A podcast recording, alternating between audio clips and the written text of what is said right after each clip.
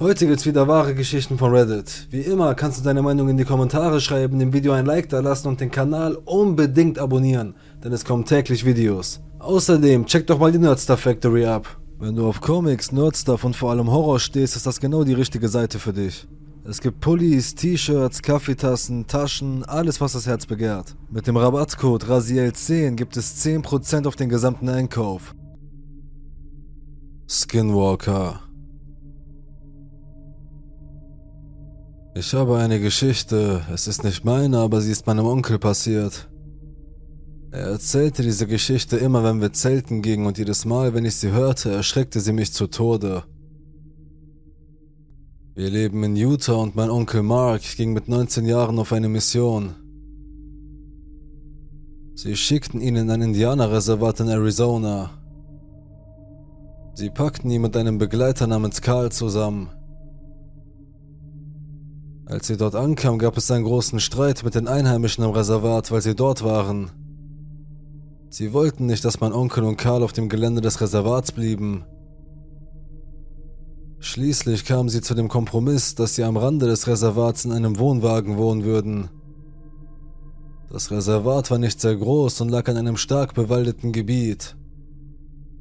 In der ersten Nacht versuchten sie zu schlafen, als ihr Wohnwagen plötzlich heftig hin und her zu wackeln begann. Erschrocken und ohne zu wissen, was los war, kletterten sie unter ihren Tisch, um in Deckung zu gehen. Mark konnte deutlich hören, wie jemand von beiden Seiten des Wohnwagens an ihm rüttelte, wie eine Gruppe von Menschen. Nach etwa fünf Minuten hörte es auf. Am nächsten Tag machten sie ihre Runde durch das Reservat und sprachen mit den Einheimischen. Karl sagte zu einer der Familien, dass ihr Wohnwagen in der Nacht zuvor gewackelt hatte die Familie wurde sehr ruhig und sagte ihnen dann, dass sie gehen müssten. Sie fanden das seltsam, aber dachten sich nicht viel dabei. In der nächsten Nacht passierte es wieder. Sie wachten auf, weil ihr Wohnwagen hin und her wackelte.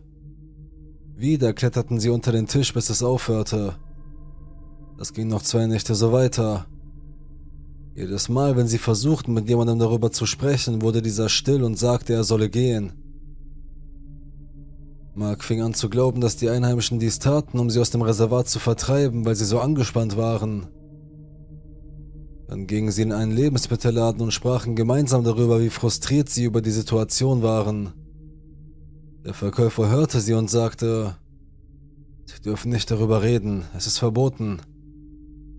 Verwirrt fragten sie ihn, worüber dürfen wir nicht reden? Der Mann erzählte ihnen weiter von den Skinwalkern, er sagt, sie seien böse Dämonen, die früher Hexen der amerikanischen Ureinwohner waren. Wenn sie darüber reden, werden die Skinwalker ihre Seelen holen. Sie sind einfach nur verwirrt rausgegangen. Sie hielten es für eine weitere Panikmache. Als in dieser Nacht das Zittern wieder einsetzte, beschloss mein Onkel mutig zu sein und sie zur Rede zu stellen. Er ging zur Wohnwagentür, riss sie auf und schrie, Hey, als er das tat, sah er, wie diese drei Tiere davon liefen. Zwei waren Wölfe und einer war ein Bär. Aber sie sahen seltsam aus, fast mit menschlichen Zügen. Als er sie auf die Bäume zulaufen sah, stellten sich alle drei auf zwei Beine und liefen langsam auf die Bäume zu, wobei sie ein menschlich gackerndes Lachen von sich gaben. Es erschreckte ihn so sehr, dass sie am nächsten Morgen ihren Vorgesetzten anriefen und um eine Versetzung baten. Sie wurden noch am selben Tag umgesiedelt. Ein Jahr lang geschah nichts. Eines Tages wurde bekannt gegeben, dass Karl in eine andere Stadt verlegt wurde und Mark einen neuen Gefährten, Jimmy, bekommen würde. Sie mussten etwa eine Stunde fahren, um Jimmy vom Flughafen abzuholen. Die Straße, auf der sie fuhren, führte durch das Reservat. Als sie gegen 20 Uhr ankamen und Jimmy abholten, machten sie sich auf den Weg. Der Vorgesetzte sagte zu Jimmy, wir fahren nachts durch ein gefährliches Gebiet, deshalb können wir nicht anhalten. Wenn Sie auf die Toilette müssen, müssen Sie jetzt gehen. Jimmy beharrte darauf, dass es ihm gut ging, also machten sie sich auf den Weg. Als sie etwa 30 Minuten unterwegs waren und durch das Reservat fuhren, beklagte sich Jimmy, dass er dringend pinkeln müsse. Der Vorgesetzte sagte, wir können hier nicht anhalten, du musst es halten. Jimmy fuhr fort, ich kann's wirklich nicht halten. Also hielt der Vorgesetzte den Wagen an und sagte, okay, aber du wirst dein Geschäft neben der Tür verrichten, und wenn ich sage, du sollst ins Auto steigen, dann steigst du besser schnell ein. Mit einem verwirrten Blick sagte Jimmy, na gut, öffnete die Tür und begann sein Geschäft zu verrichten. Etwa fünf Sekunden später sagte der Vorgesetzte nichts mehr und zerrte Jimmy einfach ins Auto und gibt Gas. Jimmy und Mark flippten aus. Was ist hier los? Er sagte nichts und erhöhte einfach seine Geschwindigkeit. Plötzlich sah Mark etwas neben dem Auto zu seiner Rechten. Ein riesiger, wolfsähnlicher Mann lief auf zwei Beinen neben dem Auto her. Mark schaute auf das Tacho, sie fuhren über 60 Meilen pro Stunde und wurden immer schneller. Die Wolfskreatur blieb 10 Minuten lang direkt neben dem Auto, bis sie schließlich in den Bäumen verschwand. Als sie ankam, stieg Jimmy zitternd aus dem Auto und sagte, was habe ich gerade gesehen? Der Vorgesetzte sagte, wenn ich dir das nächste Mal sage, dass du etwas tun sollst, dann tu es einfach.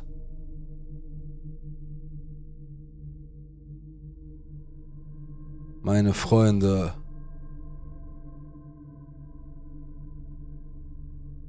Ich, damals weiblich 52, war mit dem Auto auf dem Weg zu einem Arbeitseinsatz außerhalb der Stadt. Ich hielt an einer beliebten und belebten Tankstelle, um das Auto aufzutanken, mir die Beine zu vertreten, die Toilette zu benutzen und einen Snack zu essen. Ich wurde von einer geistig behinderten Frau angesprochen, die etwa Mitte 20 zu sein schien. Sie war auf der Suche nach einer Mitfahrgelegenheit in eine Stadt, ein paar Städte weiter. Ihr Fahrer hatte sie im Stich gelassen, als sie auf der Toilette war. Sie war ein wenig aufgebracht. Sie hatte kein Mobiltelefon und kannte keine Telefonnummern, damit ich jemanden für sie anrufen konnte. Ich erkundigte mich bei den Angestellten des Ladens, die mir sagten, dass sie schon seit einer Stunde dort war und nach einer Mitfahrgelegenheit suchte, weil sie sagte, dass ihre Freunde sie verlassen hatten, während sie auf der Toilette war. Daraufhin beschloss ich etwas zu tun, was ich noch nie zuvor getan hatte. Einem Fremden eine Mitfahrgelegenheit anzubieten. Ich fuhr nicht in die Stadt, in die sie wollte, aber ich war auf dem Weg dorthin. Ich sagte ihr, dass ich sie am Lebensmittelgeschäft in der nächsten Stadt absetzen könnte, wo ich abbiegen würde, um zu meinem Ziel zu fahren. In dem Lebensmittelgeschäft war immer viel los und es war sehr wahrscheinlich, dass sie leichter eine Mitfahrgelegenheit zu ihrem Ziel finden würde. Außerdem wäre sie nur 5 Meilen von ihrem Ziel entfernt, anstatt 25 Meilen, und es wäre leichter für sie, diese Strecke zu Fuß zu gehen, wenn sie müsste. Damit war sie einverstanden und wir fuhren los. Sofort bemerkte ich einen Lieferwagen, der uns folgte. Ich versuchte den Lieferwagen abzuhängen, aber er hielt Schritt. Währenddessen wollte die Frau mit meinem Handy spielen. Ich sag dir, dass es kein Spielzeug sei, sondern für die Arbeit und schob es aus ihrer Reichweite. Der Lieferwagen wurde schneller und kam immer näher. Die Frau erinnerte sich plötzlich an die Telefonnummer ihres Freundes und wir mussten ihn anrufen. Ich konnte mein Telefon während der Fahrt nicht benutzen und ich näherte mich dem Rand des Geschäftsviertels der nächsten Stadt. Überall standen Schilder, die die Benutzung von Handys während der Fahrt untersagten.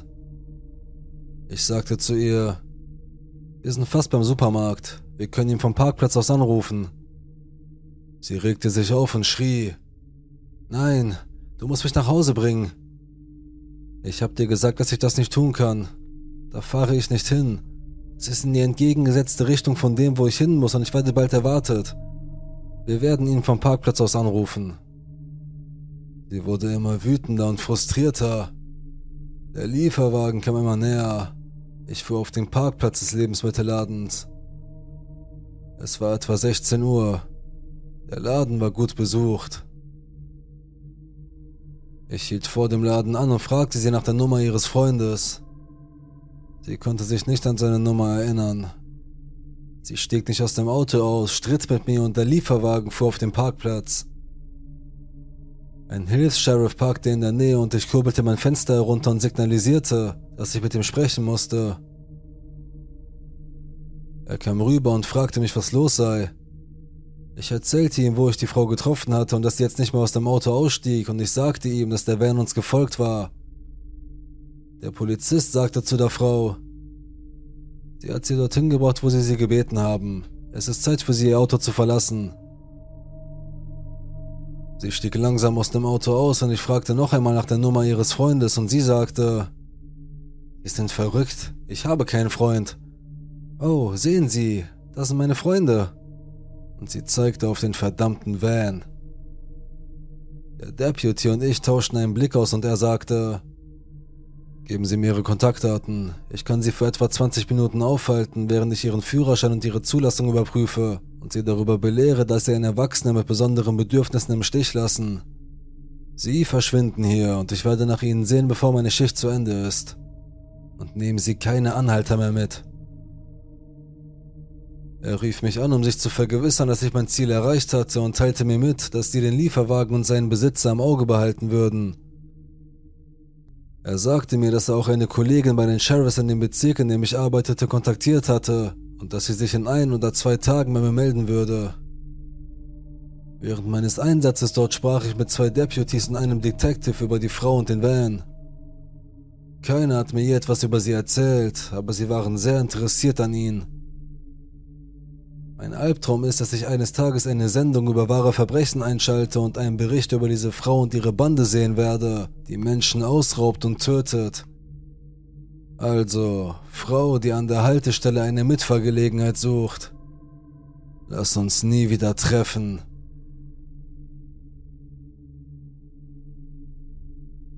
Rhonda Als ich klein war, vielleicht sieben oder so, hatte ich meine erste paranormale Erfahrung.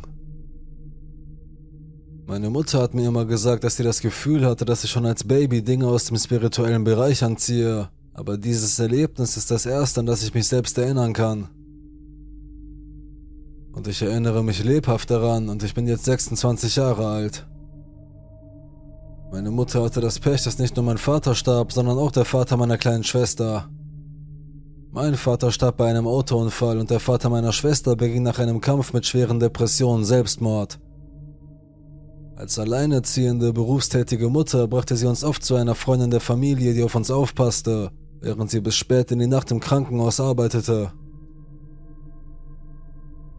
Die Frau, die auf uns aufpasste, war eine warmherzige, freundliche und liebenswürdige Frau namens Rhonda. Sie kümmerte sich immer bestens um uns und meine Schwester und ich waren sehr gern bei ihr. Rhonda hatte zwei Vögel, mit denen wir uns gerne unterhielten und die einfache Dinge wie Hallo und wie geht's wiederholten. Wir fanden das total cool. Nach einem langen Tag voller Spiele gingen meine Schwester und ich ins Bett und Rhonda steckte mich in mein Bett in ihrem Gästezimmer am Erdgeschoss. Meine Schwester war noch ziemlich klein und schlief im selben Zimmer wie Rhonda, weil sie zu ängstlich war, um allein zu schlafen. Rhonda war wie eine Oma für uns, die gerne ihr Bett mit uns teilte, wenn wir Angst hatten. Ich war ein großes Mädchen und liebte es, mein eigenes Zimmer zu haben, in dem ich schlafen konnte, und ich hatte nie Angst. In dieser Nacht hatte ich jedoch Probleme einzuschlafen und ich wälzte mich ständig hin und her, weil ich frustriert war, dass ich nicht einschlafen konnte und aus irgendeinem Grund bekam ich Angst und wurde panisch. Ich wusste nicht, warum ich Angst hatte, Nachdem ich eine gefühlte Ewigkeit dalag und darüber nachdachte, aufzustehen und in Rondas Bett zu kriechen, hörte ich eine leise, ruhige Männerstimme sagen: Marissa, es ist okay. Schlaf einfach ein. Das überraschte mich, aber es machte mir keine Angst. Ich glaube, dass man als Kind offener und empfänglicher für paranormale Dinge ist, weil man noch nicht darauf konditioniert ist, Angst zu haben. Mit zunehmendem Alter lernt man, was unheimlich ist und all die Dinge, die in der Nacht herumschwirren, vor denen man weglaufen sollte. Aber ich war noch so unschuldig, dass ich das nicht als bedrohlich empfand. Tatsächlich beruhigte mich das und ich begann, mich sehr müde zu fühlen und akzeptierte einfach, was die Stimme mir sagte und schlief ein. Am nächsten Morgen machte uns Rhonda wie immer das Frühstück. Sie saß mir gegenüber und nippte an ihrem Kaffee, von dem ich immer einen Schluck wollte, denn als wäre ich nicht schon ein seltsames Kind, hatte ich auch eine Vorliebe für Kaffee. Sie fragte mich, wie ich geschlafen habe, und ich sagte ihr, dass ich Angst hatte und dass mir jemand gesagt hatte, ich solle schlafen gehen. Sie sah mich verwirrt an und fragte mich, ob ich geträumt hätte, dass jemand mit mir sprach, und ich sagte, dass ich wach sei. Sie sagte, dass es wahrscheinlich die Vögel waren, die geredet haben, und ich sagte ihr wieder, dass ich mir sicher war, dass es nicht so war. Dann fragte sie mich, ob es eine Männer- oder eine Frauenstimme sei, und als ich sofort sagte, dass es eine Männerstimme sei, änderte sich ihr Gesichtsausdruck von dem üblichen heiteren, warmen Ausdruck zu verlegen und unbehaglich. So hatte ich ihr Gesicht noch nie gesehen und ich glaube, deshalb erinnere ich mich so lebhaft daran. Sie wechselte schnell das Thema und wir gingen unserer Arbeit nach und ich dachte jahrelang nicht mehr daran. In meinen Teenagerjahren unterhielten meine Mutter und ich uns über das Paranormale, weil bei mir viele seltsame Dinge passierten und sie fragte mich, was das erste Erlebnis war, an das ich mich erinnere. Ich erzählte die Geschichte von der Männerstimme in Rondas Haus und wie seltsam Rondas Reaktion war und meine Mutter sah mich an und ihre Augen weiteten sich ein wenig. Ein paar Jahre später wurde Rhonda irgendwie vermisst und leider verlor sie langsam den Kontakt zu uns, bis sie schließlich nicht mehr Teil unseres Lebens war. Ich hatte sie seit Jahren nicht mehr gesehen. Als meine Mutter ihre Gedanken sammelte, sah sie mich an und sagte, Marissa, du weißt doch, dass Rondas Sohn in diesem Zimmer gestorben ist, oder? Ich wusste es nicht. Ich wusste, dass sie einen Sohn hatte, der an einer tragischen Überdosis gestorben war, aber ich war so jung und hatte ihn nie kennengelernt, also dachte ich nicht daran. Ich sah meine Mutter an und wir brauchten nichts zu sagen. Wir dachten beide das Gleiche.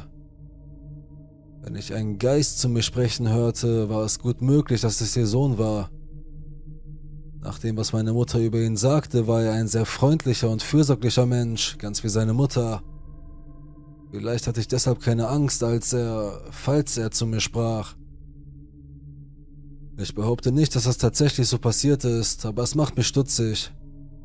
Die Stimme, die ich hörte, war echt, so viel weiß ich. Unabhängig davon, zu wem sie gehörte, bin ich mir sicher, dass vieles davon wahr ist. Seit diesem Erlebnis habe ich noch viele weitere gehabt und leider wurden sie mit zunehmendem Alter immer unheimlicher. Eine Zeit lang wurde es sehr, sehr dunkel und ich wurde Zeuge von Dingen, die man sonst nur in Horrorfilmen sieht.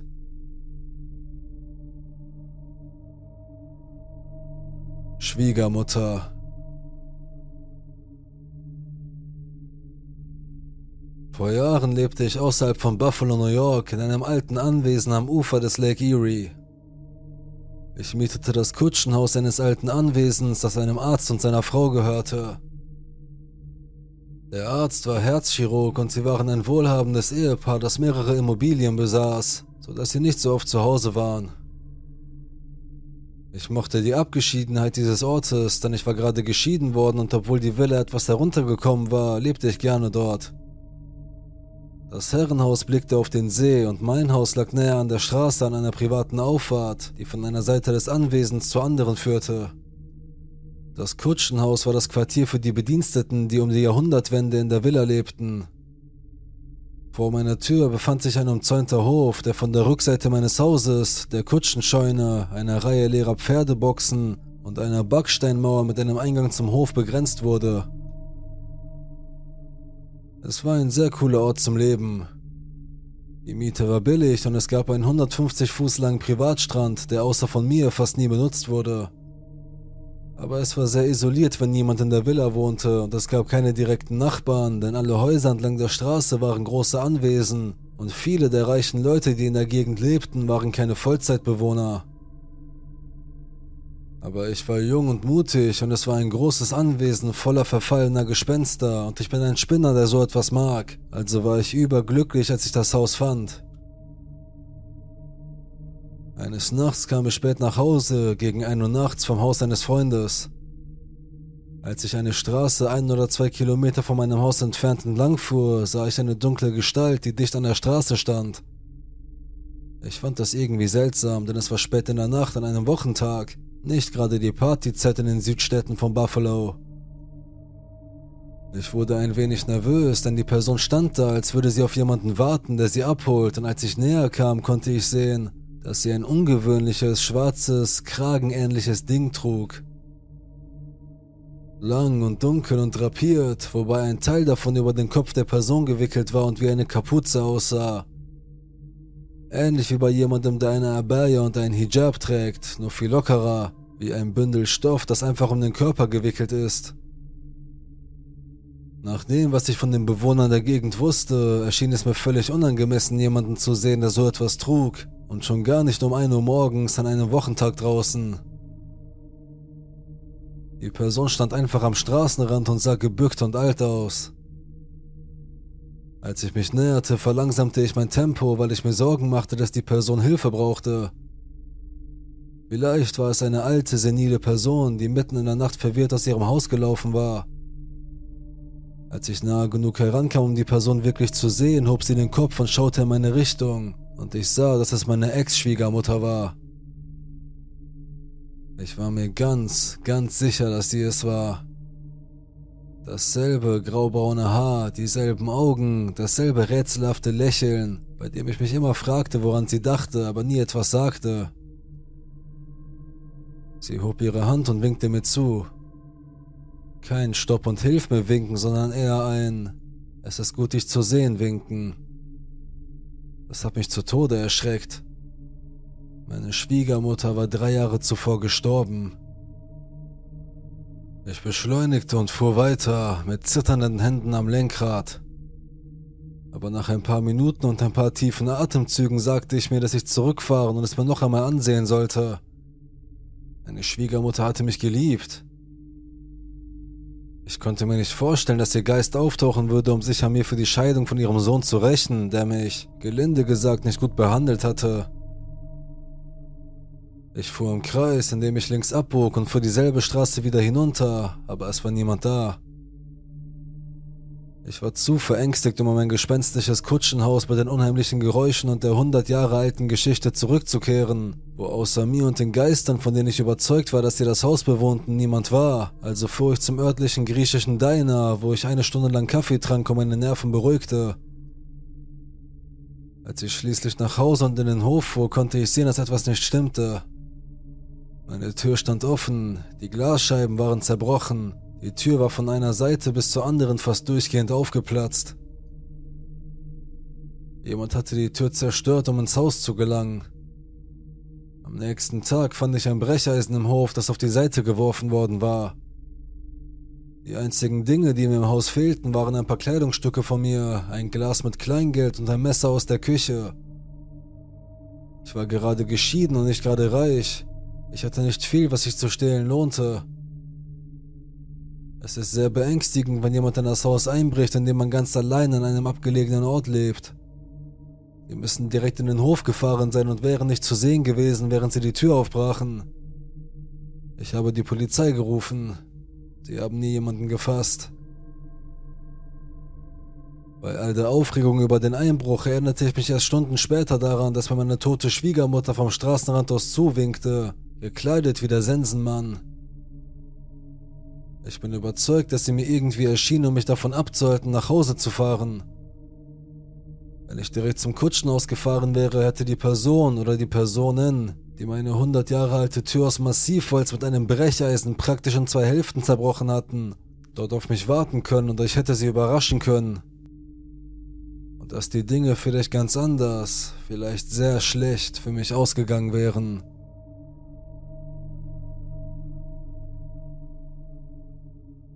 Tick-Tack. Ich habe nicht viele Erinnerungen an meinen Vater, denn er starb, als ich gerade acht Jahre alt war. Ich erinnere mich jedoch deutlich an die Nacht einige Jahre später, an der er uns wissen ließ, dass er noch da war und immer noch über uns wachte. Zuallererst musst du etwas über meinen Vater wissen. Er war fasziniert vom Übernatürlichen und von der Möglichkeit einer Art von Existenz nach dem Tod. Als klar wurde, dass er seinen Kampf gegen den Lymphdrüsenkrebs bald verlieren würde, sagte er zu meiner Mutter, sie solle sich keine Sorgen machen.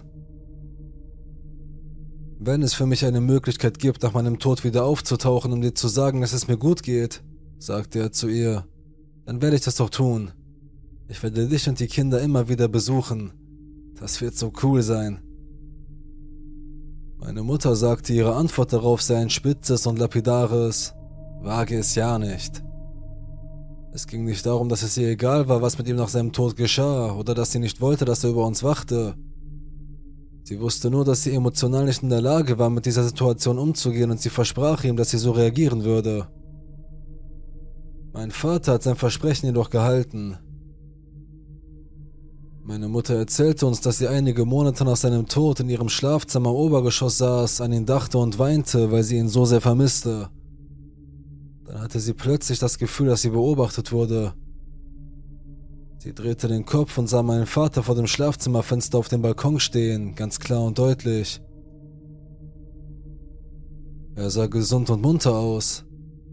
Er trug einen hellblauen Anzug und warf meiner Mutter einen Blick zu, der sagte, darf ich reinkommen?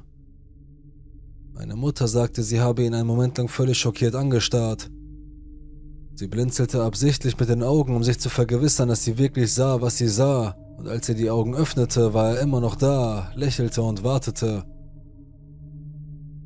In diesem Moment löste meine Mutter ihr Versprechen ein. Sie schloss ihre Augen fest und sagte laut, ich kann das nicht. Es tut mir leid, aber ich möchte, dass du weggehst. Und bitte, tu das nie wieder. Nach etwa zehn Sekunden öffnete sie die Augen und diesmal war er weg. Der nächste Teil der Geschichte spielt ein paar Jahre später und ich muss die Szene für dich vorbereiten. Ich bin beim Fußballspielen schwer gestürzt und der Aufprall hat meine Schulter völlig zerstört. Ich brach sie mir an zwei Stellen und alle Bänder und Sehnen waren gerissen. Der Grund, warum dies für die Geschichte wichtig ist, ist folgender. Meine Schulter schmerzte so sehr, dass ich die Treppe zu meinem Schlafzimmer, das sich gegenüber dem Schlafzimmer meiner Eltern befand, nicht mehr problemlos hinaufgehen konnte. Ich schlief vorübergehend im Gästeschlafzimmer unten und mein Bruder hatte das Schlafzimmer, das wir uns teilten, ganz für sich allein. Dieses Schlafzimmer befand sich direkt über dem Gästezimmer. Im Flur vor dem Gästezimmer stand ein Sideboard mit Regalen oben und Schubladen unten und auf diesen Regalen stand eine alte Kaminuhr. Sie sah aus, als hätte jemand den obersten Teil einer typischen Standuhr abgeschnitten und sie war so klein, dass sie genau in ein Regal passte. Die Uhr musste von Zeit zu Zeit mit einem speziellen Schlüssel aufgezogen werden, der in einer der Schubladen darunter aufbewahrt wurde, und wenn sie richtig aufgezogen war, schwang das kleine Pendel hin und her, um die Uhr in Gang zu halten.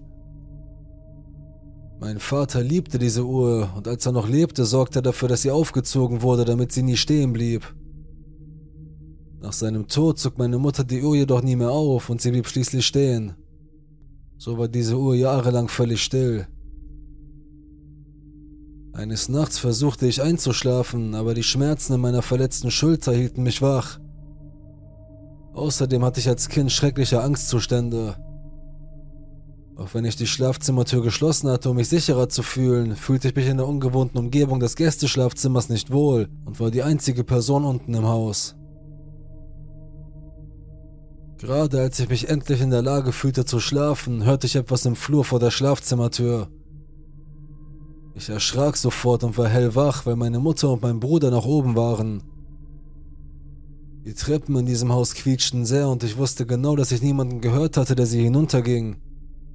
Es hörte sich an, als ob jemand oder etwas an der Anrichte herumspielte. Zuerst hörte ich, wie eine Schublade geöffnet und dann wieder geschlossen wurde. Dann hörte ich ein lautes Klicken, gefolgt von einem seltsamen Schleifgeräusch.